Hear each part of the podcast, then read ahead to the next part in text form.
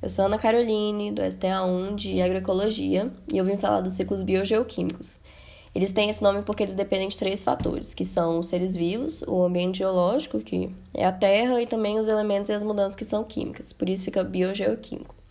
Os mais conhecidos são o ciclo do carbono, do nitrogênio, da água e do oxigênio, que a gente até estuda quando está na escola, mas você lembra como cada um funciona e qual é a importância? Eles são de extrema importância para a manutenção na vida da Terra e estão presentes em todos os ecossistemas. Basicamente, o que acontece é que acontece a retirada de um elemento ou uma substância da sua fonte da natureza, e aí ele é utilizado pelos organismos e depois é devolvido para a fonte mais uma vez, num movimento que é cíclico. Mas eu vou explicar um pouco mais a fundo. O primeiro que eu vou falar é o ciclo da água. Como que acontece? A água ela está no solo no estado líquido, que são os rios, oceanos, lagos, etc. Aí essa água ela vai evaporar e ir para o estado gasoso. Depois dessa transformação, que a gente chama de vaporização, ela vai se condensar nas camadas mais altas e mais frias da atmosfera e vai voltar para o estado líquido, caindo na, na terra em forma de chuva ou, dependendo da temperatura, em forma de gelo, neve. E assim ela volta para seus lugares de origem. O ciclo do nitrogênio, ele começa na forma gasosa, e aí acontece a nitrificação, que é quando as bactérias e as cianobactérias elas fazem a fixação desse elemento no solo. Com isso, algumas bactérias vão produzir amônia e outras, a partir dessa amônia, vão produzir o nitrito. E aí outras, a partir do nitrito, vão produzir o nitrato. Esse nitrato é absorvido pelas plantas para elas produzirem proteínas, DNA, RNA e ATP, que tem nitrogênio na sua composição. E aí os animais vêm e se alimentam dessa planta.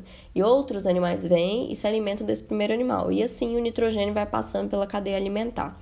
Por fim, esses seres vivos eles vão morrer e na decomposição vai formar amônia mais uma vez, contribuindo para a nitrificação ao ser consumida pelas bactérias e, enfim, vai recomeçar o ciclo. O ciclo do carbono, ele também começa com ele no estado gasoso. O gás carbônico ele é usado na fotossíntese das plantas, produzido pela respiração animal e também pode ser obtido através da alimentação, é, passando pela cadeia alimentar do mesmo jeito. A planta vai pegar o carbono da atmosfera para fotossíntese, um animal vai comer a planta, outro animal vai comer esse animal, e aí na, na decomposição vai liberar o carbono na atmosfera. Só que às vezes esse carbono, é, na verdade essa decomposição, ela não é completa. E aí os elementos, como o carbono, eles vão virar combustíveis fósseis nas camadas mais fundas da Terra. Esses combustíveis são o petróleo e o carvão, por exemplo. Aí esses combustíveis vão ser usados pelos humanos e na queima deles vai liberar o carbono mais uma vez para a atmosfera. Esses foram, assim, alguns exemplos de ciclos biogequímicos, mas são muitos, muitos que acontecem no nosso planeta. E como eu disse no início, esses ciclos eles são muito importantes para a manutenção da vida. Mas hoje em dia, com a poluição e a falta do cuidado humano, às vezes eles não são o suficiente. Às vezes tem um excesso e eles não conseguem funcionar dessa forma como eu descrevi. O carbono, por exemplo, ele é essencial para manter a temperatura média do planeta, mas em excesso o ciclo não ocorre corretamente, e isso tem sido um dos causadores do aquecimento global. O excesso desse gás, ele vem da retirada desses combustíveis fósseis do interior da Terra e da sua queima, e isso altera o equilíbrio da atmosfera. Além disso, o carbono ele também pode reagir com a água, e aí vai formar um ácido que é prejudicial para os ecossistemas aquáticos. Outro impacto ambiental que também é muito recorrente é a eutrofização. Ela acontece quando a água recebe elementos como nitrogênio e amônia, por exemplo, advindos do esgoto descartado na água. E esses elementos, eles são alimentos para águas, algas e cianobactérias. E essas se proliferam muito rápido, formando uma camada na água que vai impedir a luz solar de chegar no fundo. Além disso, faz com que tenha mais material para as bactérias decompositoras, e elas consomem muito oxigênio, deixando outros seres vivos com os peixes das bactérias aeróbicas, que são aquelas que precisam de oxigênio, sem.